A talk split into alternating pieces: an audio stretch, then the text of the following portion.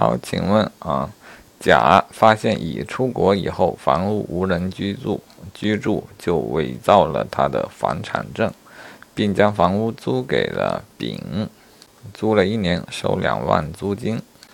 甲的行为构成诈骗罪，这个说法对吗？啊，这个错不止一回了啊，它不构成诈骗罪。如果构成，也是丙被骗了，对吧？丙被骗。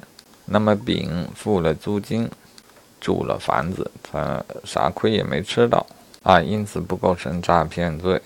但是他这个行为，甲这个行为就不要收拾嘛？